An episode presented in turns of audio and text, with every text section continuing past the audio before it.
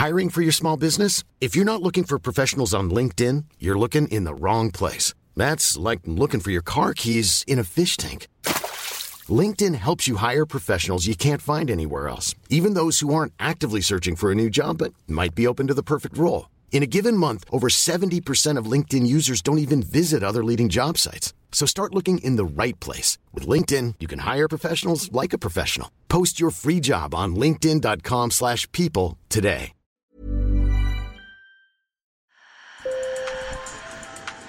Bonjour. Hello. Hola. Marhaba bikoum. Sur le fil, Le podcast d'actu de l'AFP. des nouvelles choisies pour vous sur notre fil info. Dans Sur le fil, nous prenons la direction aujourd'hui du Libéria en Afrique de l'Ouest, l'un des pays les plus pauvres au monde. Pendant plusieurs décennies, des chimpanzés ont été utilisés pour des essais scientifiques américains. Aujourd'hui, une ONG prend soin de ces singes rescapés. Nos collègues Emmett Livingstone et Adrien Barbier se sont rendus sur place. Sur le fil. Depuis leur petit bateau, les soignants lancent bananes et noix de coco vers la terre ferme. Au bord de la rivière, les chimpanzés dégustent un repas bien mérité. 65 singes vivent reclus sur ces petites îles à l'embouchure de l'océan Atlantique. Richard Suna est assis dans son bateau. Derrière ce scientifique de l'ONG Human Society International, on aperçoit un primate qui déjeune. Certains de ces chimpanzés ont subi des mauvais traitements pendant les essais américains de laboratoire. Ils ont subi de nombreuses procédures invasives, dont des biopsies.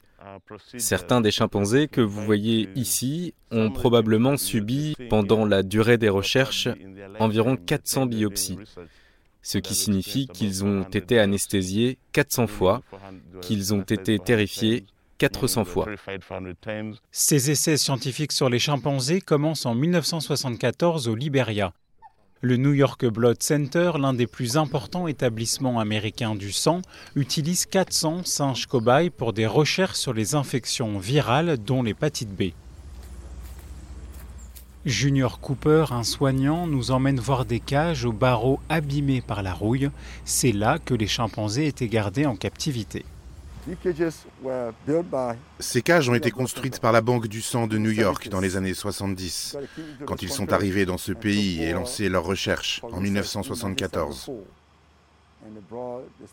Ils ont commencé à récupérer des chimpanzés dans l'arrière-pays, et ces chimpanzés ont été placés dans ces cages, deux par cage, un mâle et une femelle. De 1989 à 2003, la guerre civile ravage le Liberia et les chimpanzés manquent de mourir de faim. Tous les expatriés sont repartis, donc on est resté là, avec les chimpanzés. Ces chimpanzés ont survécu grâce aux chercheurs locaux qui continuent à les nourrir de leur poche. Au milieu des années 2000, l'expérience scientifique prend fin. Les singes traumatisés ont besoin de soins particuliers. La Banque du sang de New York arrête de les financer en 2015, mais devant le tollé, elle accepte en 2017 de partager les coûts avec l'ONG de Richard Suna et s'engage à verser 6 millions de dollars. Nous ne pouvons pas les relâcher dans la nature en raison de tous les tests qui ont été effectués sur eux.